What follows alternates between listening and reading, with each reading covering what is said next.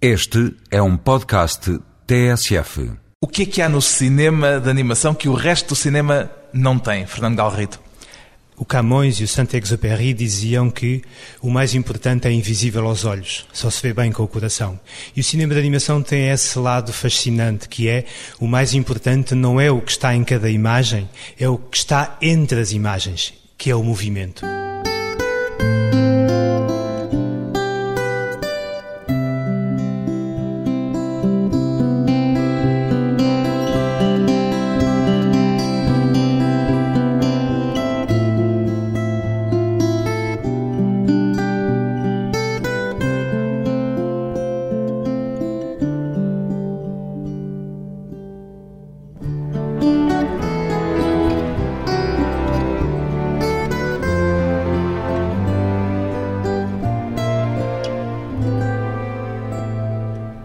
Fernando Galrito, 47 anos, animador. Posso apresentá-lo assim, Fernando Galrito? Claro que sim, o animador tem essa largura de banda, ou seja, dá para o cinema de animação, muito especificamente, mas depois também dá para alguém que gosta de pôr as outras pessoas a pensar e a mexer à volta de muitas coisas. Justamente eu... a sua atividade tem-se dividido entre o cinema de animação e a animação cultural. Exatamente, de certa forma, este trabalho da minha vida começou assim e passou para o cinema de animação, também ligado à animação. Embora estejamos a falar de duas animações diferentes. Completamente. Uma passa-se no ecrã, passa-se no nosso cérebro, no momento da projeção, e a outra, se calhar, mas ambas, quase poderia dizer, passam-se muito dentro de nós, ao nível do nosso coração, ao nível do nosso espírito e ao nível da entrega e da troca, que é o facto de ser animador cultural e de trocar ideias e de trocar conceitos e de coisas com os outros. Diria que a Monstra, o Festival de Cinema de Animação de Lisboa, que organiza desde o ano 2000, é uma espécie de cruzamento dessas suas duas atividades,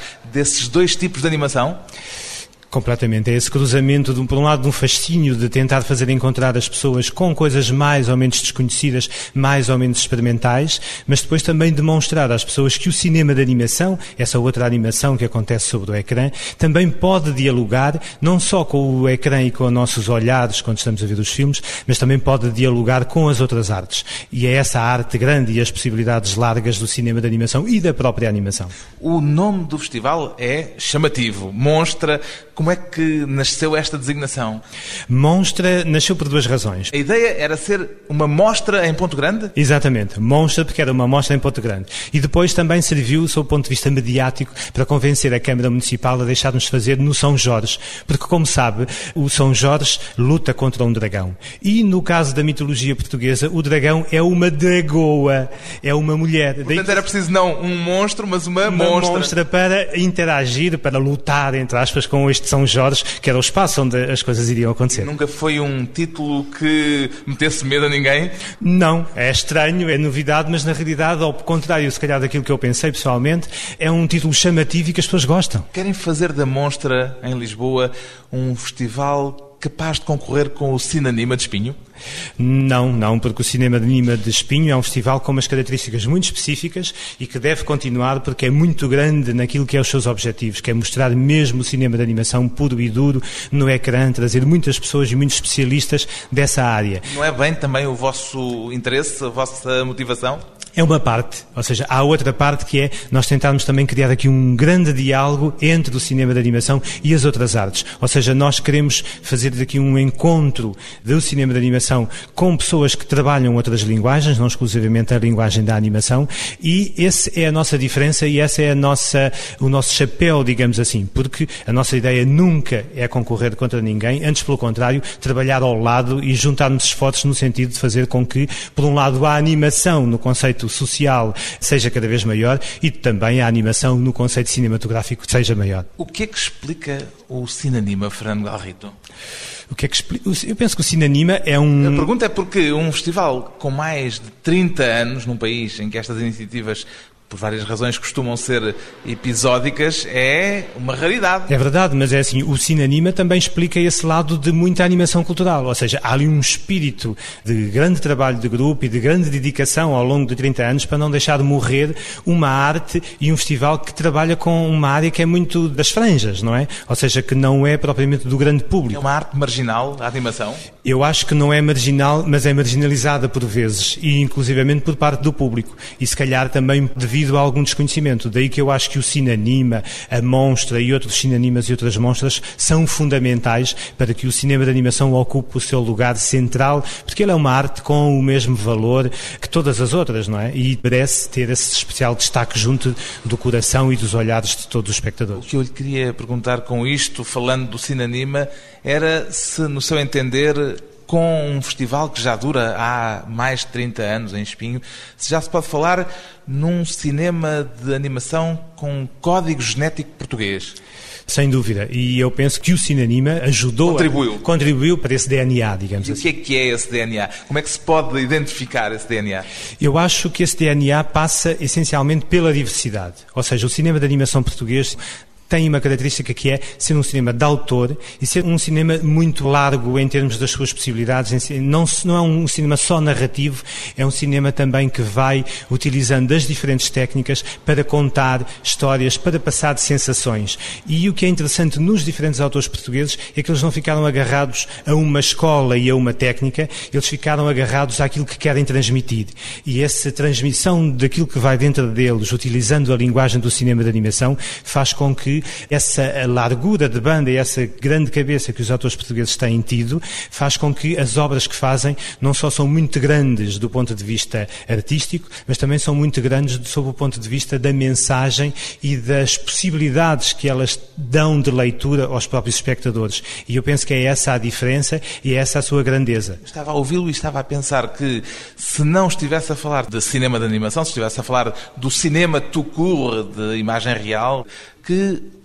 poderíamos estar a ouvir um discurso muito semelhante, porque também no cinema português de imagem real, o cinema de autor tem uma preponderância grande. Há um paralelo? Eu penso que sim, por um lado é verdade, mas de qualquer modo, se nós olharmos aquilo que nós podemos considerar a escola da animação portuguesa e a escola do cinema de imagem real português, apesar de tudo, há uma estética no cinema de imagem real mais numa homogénea. linha mais homogénea do que no cinema de animação português. E eu acho que é essa heterogeneidade que faz dele e cria também dele não só uma escola, mas também uma riqueza. Ele não é rico porque seguimos uma escola tal como os checos ou os russos ou os americanos ou os alemães, seguimos uma escola que é a escola de cada autor e da diferença que ele traz ao cinema de animação. E eu acho que é mais pela diferença que nós temos uma escola e menos pela linha, pela continuidade da fórmula, digamos assim. Ainda não há nada que se pareça com o despontar de uma indústria do cinema de animação em Portugal, ou já haverá? Eu penso que pouco a pouco existem alguns laivos. Eu penso que o cinema de animação português neste momento é um cinema sem dúvida de autor, essencialmente, e depois existem alguns trabalhos, nomeadamente da produtora Anima Nostra, que tem feito muitas séries para a televisão e que têm tido uma boa repercussão junto do público. E aí está-se a criar alguma indústria e está-se a criar algum hábito dos autores também enveredarem pelo lado mais industrial, se quiser, daquilo que é a fabricação de um filme de animação. Mas, de qualquer modo, eu penso que ainda estamos um pouco longe e este longe falha por duas razões. Eu acho que é montante porque não temos ainda muita formação e a jusante porque ainda não temos a indústria aberta para passar muitas vezes e para o grande público os autores portugueses. Estaríamos a falar de um caso de massificação. Seria produtivo, positivo que essa industrialização se acelerasse? Eu penso que só podia ser. Eu penso que, apesar de tudo, temos que ter alguns... Não teria riscos do ponto de vista artístico? Eu acho que aqui temos que sempre ter que manter a, a balança equilibrada. Ou seja, eu acho podemos e devemos evoluir industrialmente, mas devemos manter acesa a chama, e eu acho que para isso o Ministério da Cultura, o ICA, vai servir para isso, que é manter o apoio aos autores que vão fazer obras exclusivas, obras diferentes, obras que marcam aquilo que vai dentro dele, mas que de qualquer modo transportam também em muito aquilo que é, se quisermos, o tal nosso DNA enquanto realizadores e enquanto artistas. A relação com a televisão é fundamental. Eu acho que a relação com a televisão também é fundamental, mas eu acho que a relação com o espectador é que é fundamental. Se uh, os filmes chegarem junto dos espectadores por outros meios, que não seja só a televisão. Eu penso Os que meios normal- que é festivais, festivais, edições de DVDs, muitas eh, chamadas de atenção nas escolas, nos espaços públicos, que existem estas obras, porque eu sou muito favorável, portanto faz parte também um pouco da minha formação, sou muito favorável que às vezes, num, pelo menos num primeiro embate, as coisas não devem ser mostradas a cru. E o problema da televisão, o problema que é mostrar a cru. é mostrar... eh, Mostrar cru é mostrar coisas de uma faceta mais experimental eh, a um público que não esteja preparado para as receber, por Por exemplo. exemplo, por exemplo, ou seja, nós, cada vez que fazemos uma sessão, seja durante o festival, seja fora dele, nunca concebemos que não haja ninguém a fazer a apresentação, a chamar a atenção para este filme, para aquele aspecto mais específico da técnica. E isso é fundamental para chamar a atenção ao espectador desse aspecto. E quando ele percebe isso, e depois há todo o resto que ele percebe também muito melhor, ele passa a ser um fã, porque passa a perceber melhor as coisas e aquilo não lhe passa muito como uma obra muito específica, Esotérica. esotérica e passa a ser uma coisa que realmente ele que é do senso comum, também tem capacidade de perceber isso. E aí começamos todos a ficar ao mesmo nível do conhecimento e da sensação. E eu acho que é isso a arte, que é criar sensações, novidades, olhares diferentes em cada um de nós enquanto espectador. Fazia falta outro Vasco Granja na televisão. Sem dúvida nenhuma, é verdade que já existe, de certa forma, o onda curta. Mas é preciso mais coisas deste tipo e, essencialmente, é preciso enquadrá-las. Não ser só mostrar eh, muita quantidade, a cru, como eu dizia há pouco, sem nenhuma intervenção, sem nenhuma base de sustentação para que todos nós possamos entender melhor aquilo que nos chega. Para gostar de ver também é preciso aprender a ver. Depois de um breve intervalo, vamos voltar à conversa com o realizador Fernando Galrito e a descoberta da animação.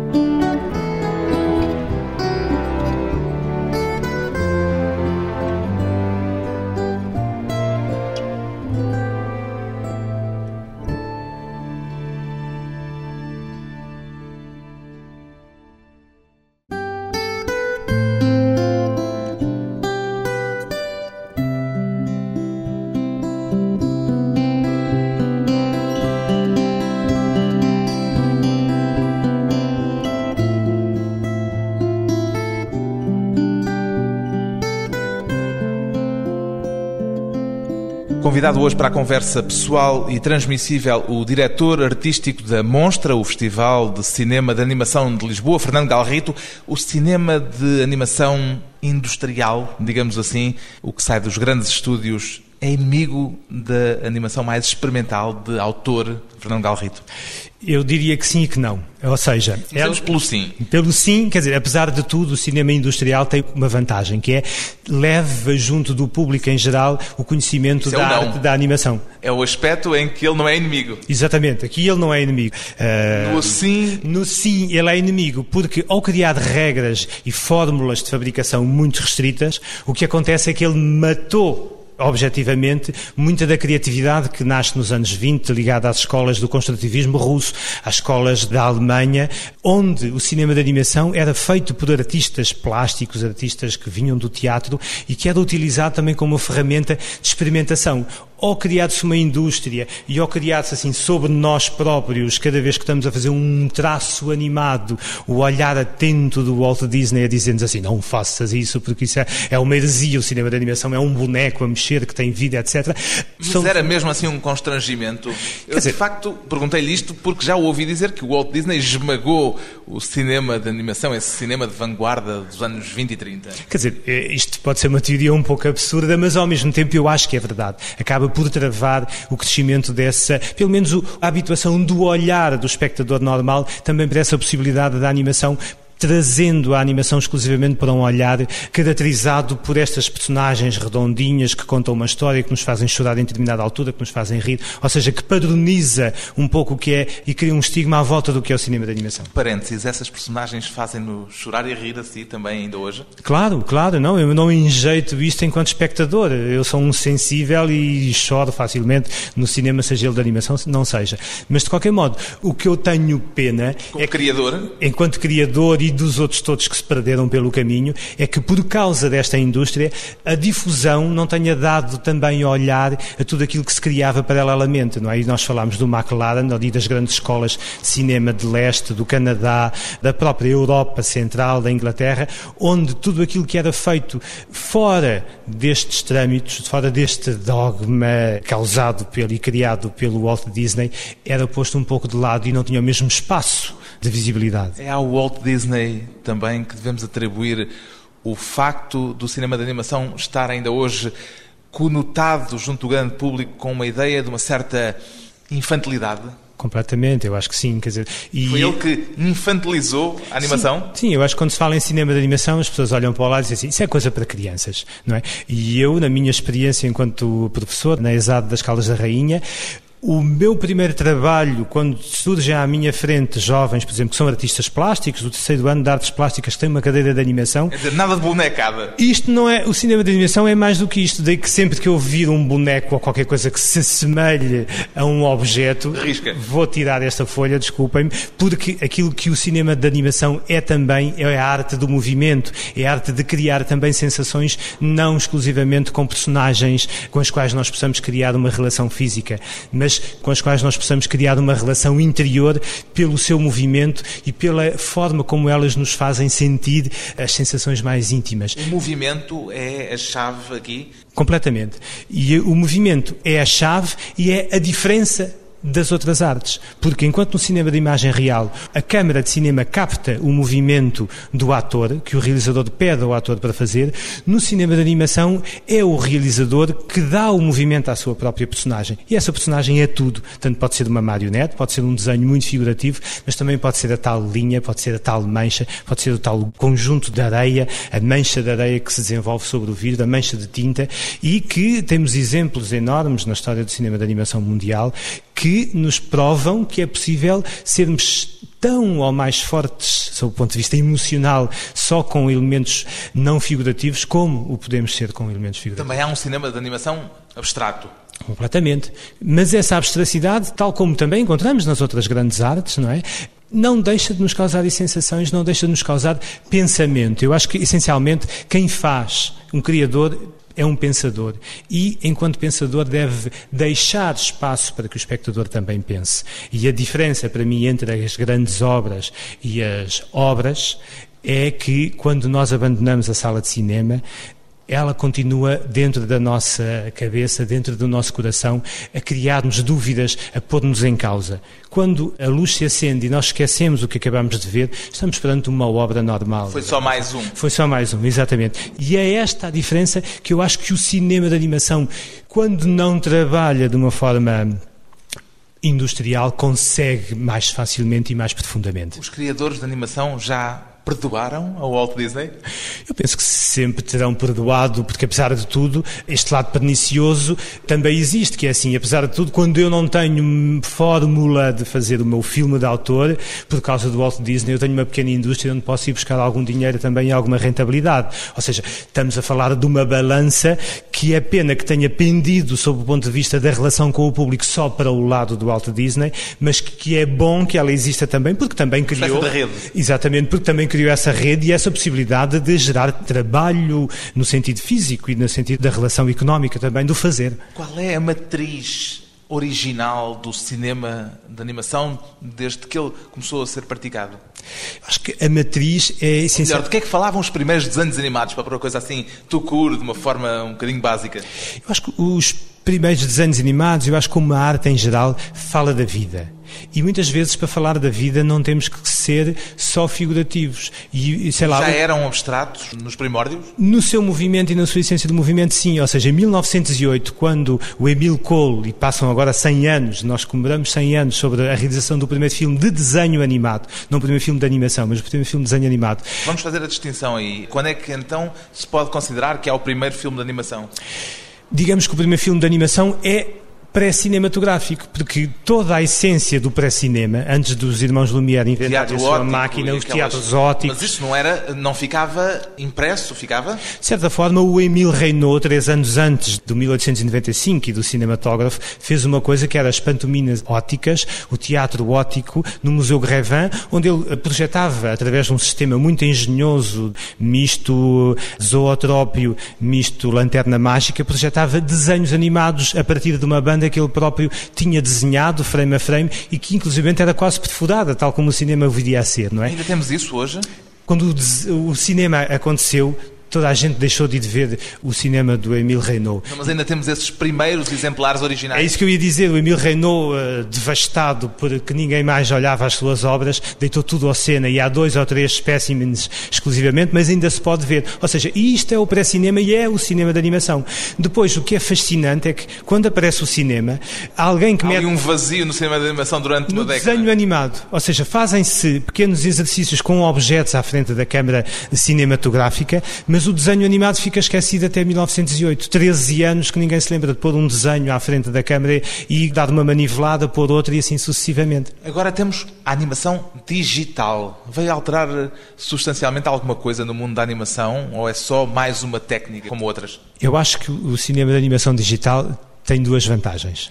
Democratizou muito mais, ou seja, uma pessoa em Cada um com o seu computador pode se tornar realizador? Antes poderia ser assim, mas tinha que ser com uma câmara de cinema. Agora pode ser com o computador, o que é economicamente mais vantajoso. E depois tem outra vantagem. Criou o estigma de que é muito mais fácil fazer filmes de animação dessa Portanto, forma. tornou mais evidente que não é assim tão fácil. Por um lado, sim, mas por outro lado também faz com que as pessoas possam experimentar mais. E depois chegam à conclusão, afinal não é mais fácil. Mas de qualquer modo, afinal também é tão gratificante fazer que deixa-me lá continuar. Quantos tipos de técnicas haverá, Fernando Galrito? todas as que quisermos. Tudo é passível de ser animado. Tudo, desde o grão de areia aos acetatos, aos grandes desenhos, pelo meio, tudo aquilo que nós quisermos pensar é animável. Mas digamos que, grosso modo, há os desenhos animados Exatamente. e depois há o stop motion com objetos. Pode-se incluir mais alguma categoria? Tecnicamente, eu diria que existem animação indireta, ou seja, toda aquela que é feita em desenho, até na memória do computador, e toda a animação direta, aquela que é captada diretamente em frente à câmara, frame a frame, e que movimentamos objetos, grãos de areia. Aliás, o Alexeyev inventou uma técnica que era um ecrã de alfinetes, um milhão de alfinetes que sobem e descem, criam sombras uns sobre os outros, e é essas sombras que ele animava, tal como se fosse uma gravura animada. Ou seja, como vê, as possibilidades só param na capacidade da nossa São inventabilidade. tantas quantas as da imaginação. Completamente. O que é que lhe interessa mais na animação, pessoalmente? A história que ela conta ou a linguagem que ela usa para contar essa história? Eu não sou nada um narrativo. Aquilo que eu gosto muito, penso eu, é de experimentar coisas. É a linguagem. É a linguagem, naturalmente, e é de criar sensações a partir dessa linguagem e de deixar o espectador e um espaço grande a que ele crie também espaços dentro das propostas que eu lhe faço, que nem sempre são só propostas para passar no ecrã, elas podem se ligar com dança, com teatro, etc. E é esse, desse diálogo entre artes que cada vez me interessa mais cultivar, porque eu penso que é daí que se criam não só e se solidificam o encontro entre as linguagens já estabelecidas, mas também se criam novas metas ou novas linguagens que eu penso que irão juntar-se às linguagens já existentes artísticas. O que é que pede normalmente um filme de animação para dar o tempo de o ver por bem emprego, Fernando Galrito? Peço que quando ele acabar, ele se mantenha muito fresco na minha memória e dentro de mim. Essencialmente isso. Eu lembro-me de há pouco tempo ver a obra integral de um grande mestre de Kitruk russo e de serem coisas dos anos 50, 40 e quando chego ao fim disse assim, espera aí, isto não acabou nada, agora é que está a começar dentro de mim. Ou seja, eu acho que aí, aí é que estamos perante um mestre. Um universo onde cabem todas as surpresas e todo o tipo de experiências, o cinema de animação, de que Fernando Galrito é simultaneamente praticante e divulgador.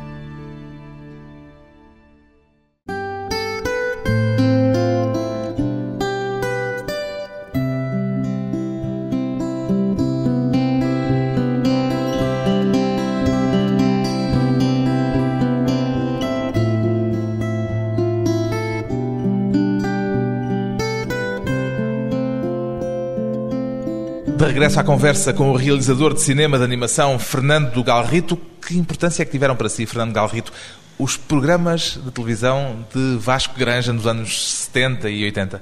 Acho que eles foram um pouco a escola de muitos de nós e a minha também, naturalmente, aprendemos muito com todos os filmes que ele apresentava e que falava, mas também, sem dúvida nenhuma, fizemos uma descoberta de novas escolas que até aí nos tinham sido um pouco mais vedadas e que não eram conhecidas, nomeadamente tudo aquilo que se fazia a leste, com não só o, o desenho animado que já conhecíamos de americanos e também coisas que se faziam em Portugal, mas também com todas as novas técnicas e as novas possibilidades de explorar o cinema de animação enquanto arte não apenas narrativa, mas arte também muito sensitiva, que por vezes uma simples linha consegue nos levar muito mais alto do que uma história que nos põe a chorar ou uma personagem que é muito expressiva, mas que pode ter menos e trazer menos para dentro de nós do que esse lado expressivo do movimento da animação. Simples linha, disse? Completamente. Há um coisa, traço? Um traço. Há exemplos de coisas magníficas em que a personagem é um traço que se movimenta de uma forma libertadora no ecrã e que esse traço nos pode trazer tantas sensações e mais fortes por vezes do que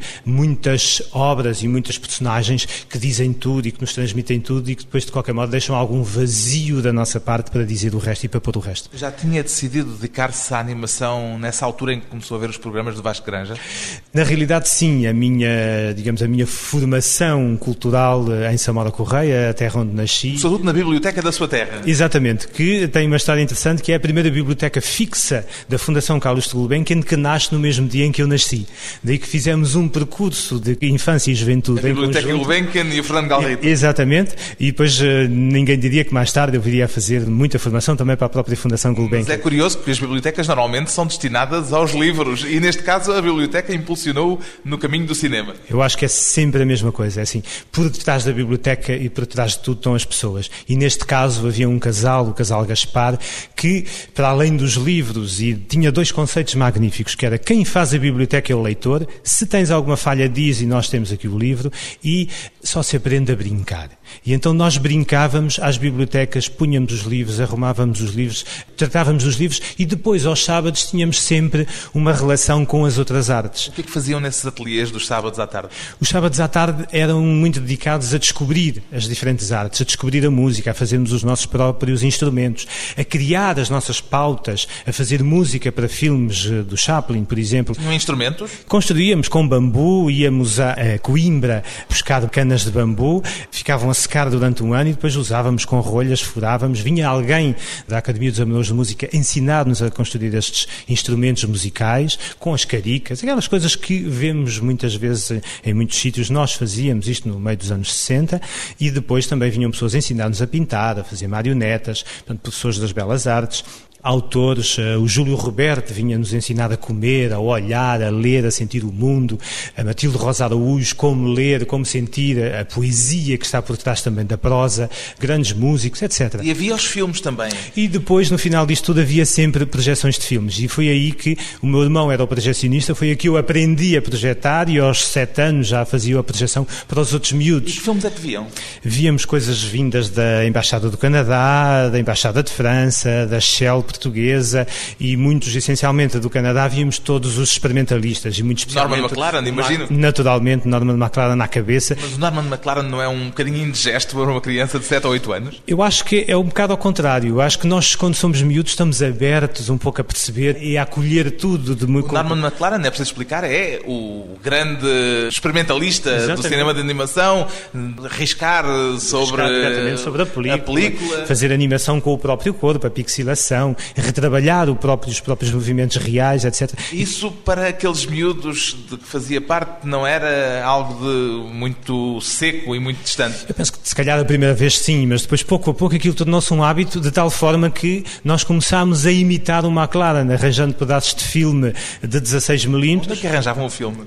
Não sei se posso dizer, se é correto politicamente dizer que roubávamos à Embaixada do Canadá as amores, os princípios do filme, cortávamos um metro, dois metros Aquelas partes que não estavam usadas. Exatamente, não estragávamos o filme, naturalmente, e aí nós eh, riscávamos e redesenhávamos a exemplo do McLaren nos nossos próximos filmes, que depois na sessão seguinte também mostrávamos uns aos outros e discutíamos, e digamos que foi esse, no meu caso e de outros colegas da, na altura, foi esse os nossos primeiros filmes de animação. E eram filmes com bonecos, eram filmes figurativos ou eram também aqueles riscos quase abstratos que o McLaren, em alguns casos, tem? Eu acho que é essa vantagem de podermos experimentar tudo, às vezes mais figurativo, e eu lembro-me de arranjar película de 35mm e fazia a palavra intervalo animada, e nessa altura tinha que ser um pouco mais figurativo. Para palavra passar intervalo para? O cinema de Samora, e isso dava-me durante um mês a possibilidade de ir ver filmes sem pagar. Ah, ia ver à ia borla. Ver, exatamente, não só o meu filme, mas dos outros. E ver o seu intervalo, era para si, imagino o momento mais claro, uh, fantástico dessa sessão. Sim, sim, imaginarmos que temos 10 anos, 11 anos e que estamos ali à volta a olhar, toda a gente a olhar de uma obra que é nossa, que muitas vezes ninguém sabia, não é?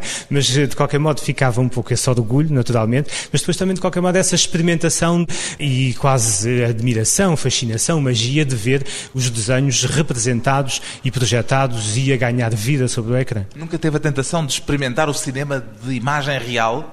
Sim, fizemos algumas vezes. Agora o problema da imagem real relativamente ao cinema de animação é que precisamos de muito mais fita. E isso quer dizer mais dinheiro, e era uma coisa que não existia naquela altura. Daí que o cinema de animação também calhava bem, porque com menos meios nós conseguimos fazer uma obra acabada, ou seja, um filme com dois minutos, três minutos de animação é uma obra de folgo, e devido à capacidade também de síntese que o cinema de animação permite, isso permitia-nos também já contar pequenas histórias. Às vezes na imagem real isso era mais complexo. E tinham câmara para filmar?